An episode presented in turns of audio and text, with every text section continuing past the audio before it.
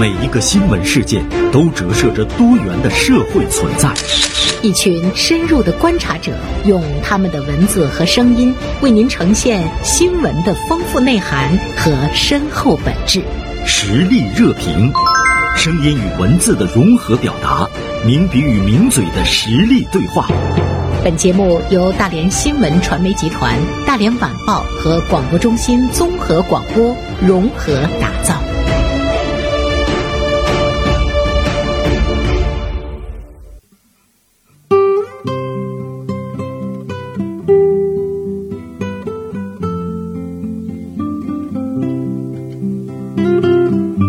好的，欢迎收听我们今天的实力热评。今天呢，走进直播间的是大连晚报名笔视线今天的执笔人韩晓东。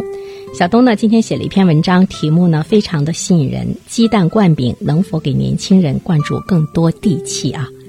呃，欢迎晓东做客直播间。中午好，中午好。呃，说到鸡蛋灌饼，现在有点馋了，正好是中午吃饭的时间。呃，小东其实是跟我们谈到了一个呃做这个鸡蛋灌饼生意的人，他的孩子考上北大的这样的一件事情。嗯，他把这个鸡蛋灌饼呢带到了北大，让人们更多看到了父辈的一种辛苦，是吧？这样的一件对事。这个新闻，实际上今年夏天在网上就可以看到，就是这个呃河南罗山县一个普通的呃小生意人，呃这个叫彭爸爸，他的二儿子考到北大的一个理理工学院，嗯啊，这是肯定是一个大事儿嘛。对，因为这好像罗山县，我不太准确，但大概是大别山区的老区。嗯哦，很不容易，啊，这不容易啊！金榜题名，呃尤其考到北大啊，所以说当时他就这个父亲就是在这个自己家小店就拉了一个横幅，说送儿子上北大，嗯这个喜糖自提啊，大概就爆红在网络上。真牛啊我觉得对，这一次是国庆期间呢，北大校方呢，嗯把这个彭爸爸请到了北大食堂参加北大的一个美食节，中秋美食节。呃，这个请彭爸爸现场为师生做这个自己的拿手的这个鸡蛋灌饼，嗯也把这个好手艺交给食堂的其他的职工。所以在十一期间，北大校方的这样的一个举动，再次是引起了网络的这个关注啊。呃，彭爸爸到北大校园去，他不单单是带去了美食，不单单是呢给呃这个食堂的师傅们传授了这样的一个手艺，他可能对于孩子们来说意义就更加的深刻啊。当这个彭爸爸的孩子，呃，他看到这个父亲在那儿做这个鸡蛋灌饼的时候，你觉得他会是一个什么样的感触？我觉得他能，呃，这个孩子能同意，呃，能呃正常面对，呃，这样一个呃做普通工作、一小生意的父亲能走到呃自己的身边，能面对学校的同学、老师，已经是实属不易了。我在文中也提到，是的，因为确实在我们所谓的这个狭隘的拼爹时代啊，呃，能承认自己的父母是普通的打工者。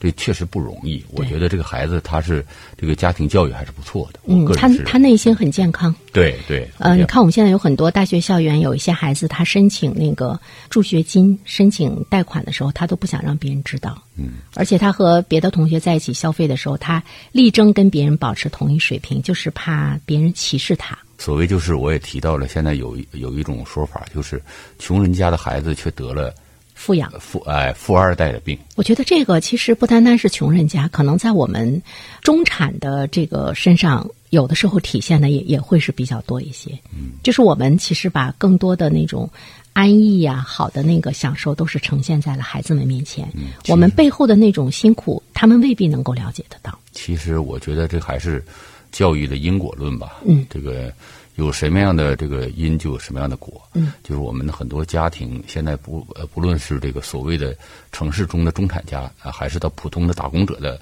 夫妇嘛，嗯，呃，他们更多的是一种补偿心理。对，呃，尤其是普通打工者，他们觉得这个孩子有这个基本资质。呃，因为你看这个俄南有一些地方，还有包括其他的地方，我这个前两年才，呃，跟他们当地人打唠才知道，就是他们很多城市就是有一种什么风气，贷款也要让孩子读书。哦，其实这个表面上看是一个好事儿，是重视教育。说重视教育，实际上他们在拼，呃，拼掉所有的老本儿，是甚至于透支未来，实际上给孩子造成了空前的压力。对，就是家里头没有钱，贷款为孩子上就要上好大学，而且还要补所有的这个专业课，嗯。啊，就是不惜一切代价。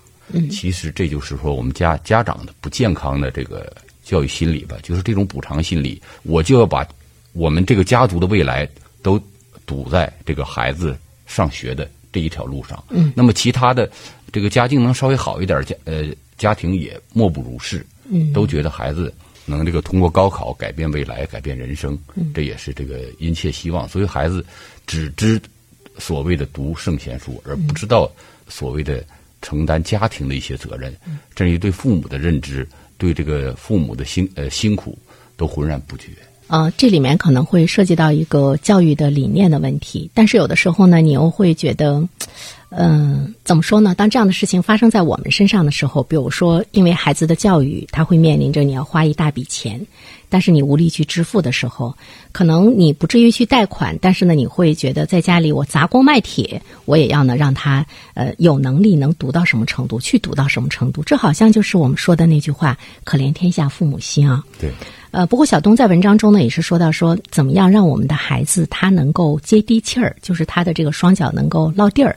这个呢倒是今天我们的父母就是面对呢已经上了大学的这些孩子来说的教育的一个延伸啊。嗯。呃，包括很多人都会觉得孩子上了大学，我们已经长舒一口气了。就觉得那个路剩下的路就是他走，跟我已经没有关系了。呃，但是呢，我有一个好朋友，他的孩子在美国读书，现在已经工作了啊。嗯。呃，他呢就经常跟我交流，他说，呃，他在跟孩子每次这个微信这个过程中，其实他在潜移默化的会去给他呃讲述一些人生的道理，不是那么硬邦邦的。嗯。前几天我们在交流的时候，他还在跟我说，他说：“原生，你说哪有不去关注他？”嗯，哪有不再去这个说教他？只不过是变了另外一种形式。嗯，我我挺认同他的这个想法的。嗯，我的女儿现在正在上大学，她刚上大二。嗯实际上就是我我的底线就是什么？就是她能跟家人保持呃，就是不间断的呃，就是正常的交流，就是首先就是很不错了。是因为现在有些孩子他有心事，或者有一些难难处，或者有一些烦事儿烦心事，他不跟你交流。对。不跟家长交流，对这你就不知道他的这个这个思想啊是有什么波动，这是比较可怕的。嗯另外呢，其实我们呃跟您的朋友也一样，就是说我们不能生硬的教育，但是不断的，其实他也都明白了，都二十岁左右的孩子，其实你一点就透，对也是不断的灌输。实际上，首先要有平凡心。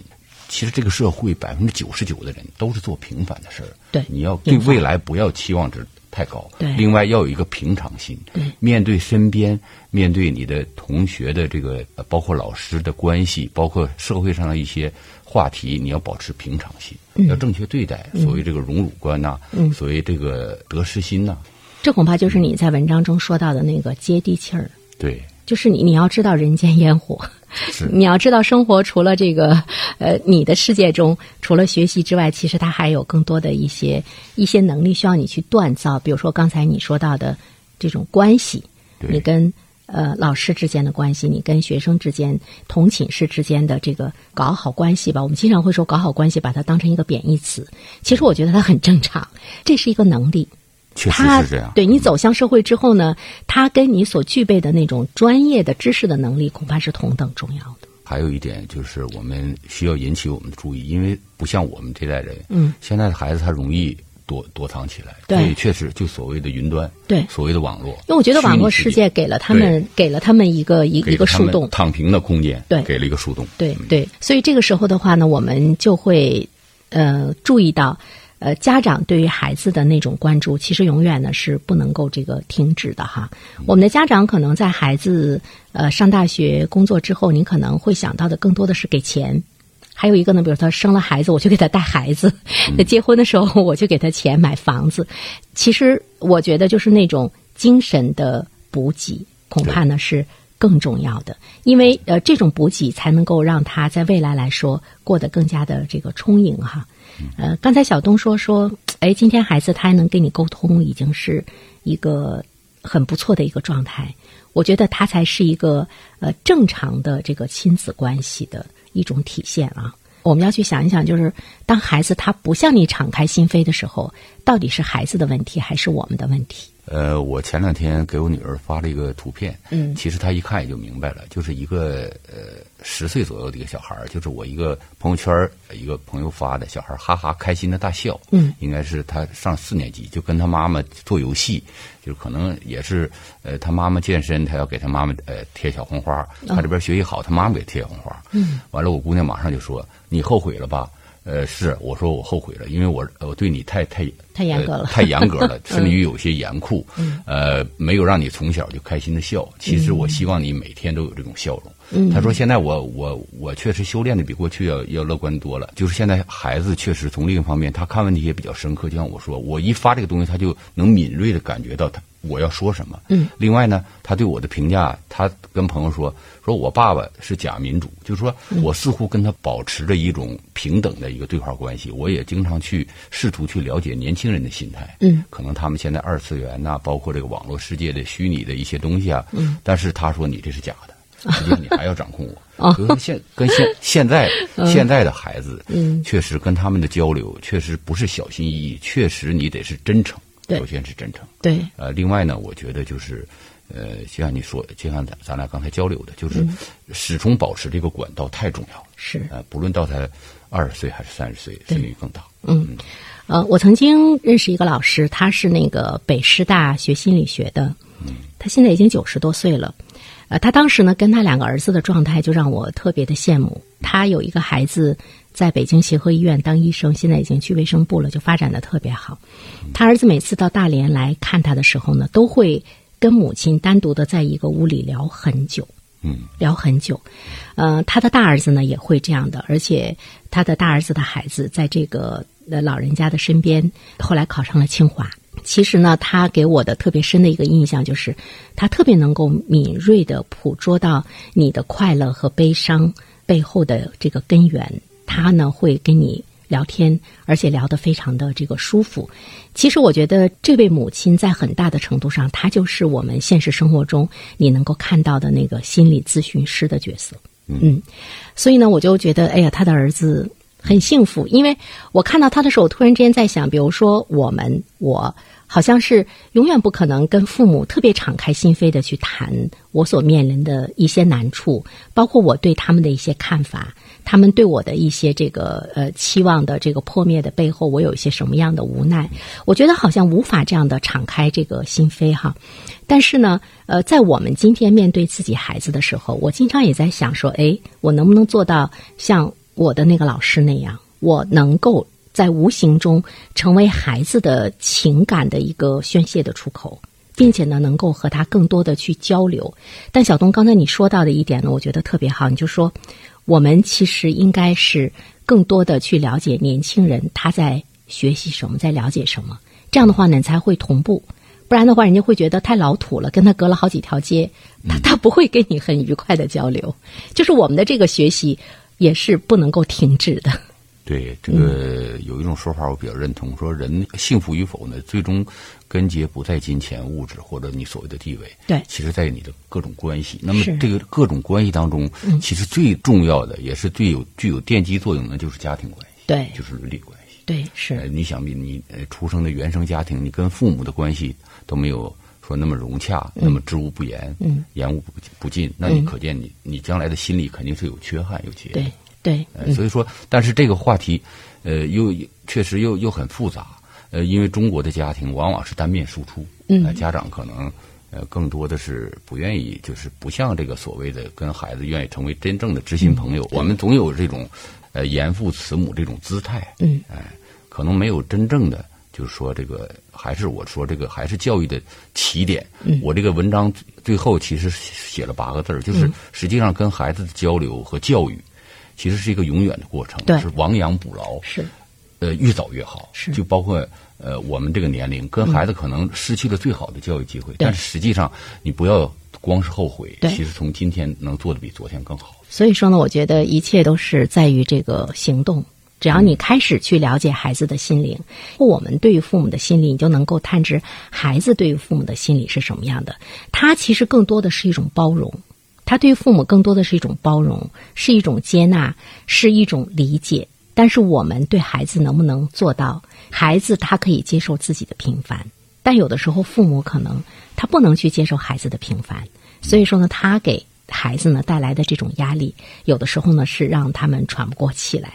对，所以父母的这个这个这个平凡心和平常心，才是一个一个根基，才是一个最重要的一个对缘起。与其说让孩子更好的接地气儿，我们父母来做到呢，我们来接地气儿，这个好像也很重要哈。有的时候我们可能会把自己没有实现的那种那种愿望，是加在了孩子的身上。掏句心窝，说句后悔话，嗯，还是一个，就是说，这像呃装修一个房子一样，永远是一个遗憾工程。嗯，就是如果说我再有一个孩子，可能我就避免很多弯路吧，在教育中，可能像我说的，呃这个能预期达成，让他更乐观、更快乐、更自由、真正的奔放。嗯，但是确实是有些东西，哎，呃，确实还是一句话，遗憾工程。所以说，呃，也是这个等于是告诉这个年轻的朋友、年轻的父母，对在有机会的时候，尽早的把握自己的教育方向和呃更新自己的教育理念。对呃，与时俱进的同时呢，也确实得把握住一个根基，就是说自己的这个心态，嗯，要正常，而不能是人云亦云，把这个这个教育的方向嘛，相对来说浑然不觉中，可能这个孩子就已经是瓜熟蒂落了，有些东西是不太好改变的。对，嗯、都是初为父母吧。嗯、不过呢，呃，其实我们有有有很多的东西，有一些经验，有一些感悟，可以通过各种各样的平台给一些年轻的父母呢去讲，就是我们的这样的一些感悟。像刚才那个小东说到的说，我们怎么样能够不受外界的影响？其实，首先你要认识到你的孩子是独特的，他在这个世界上是独一无二的，你才能够用不受外界影响的独一无二的眼光去看待自己的孩子。但是我觉得这个太难了，特别难。嗯，呃，呃，是需要我们自身不断的去修行。呃但是又很简单，就像我说那样，鸡蛋灌饼的爸爸和和儿子都做到了。对，嗯，就这么简单。嗯我们为什么做不到？需要去想。好，再一次感谢小东做客我们直播间，下期我们再会。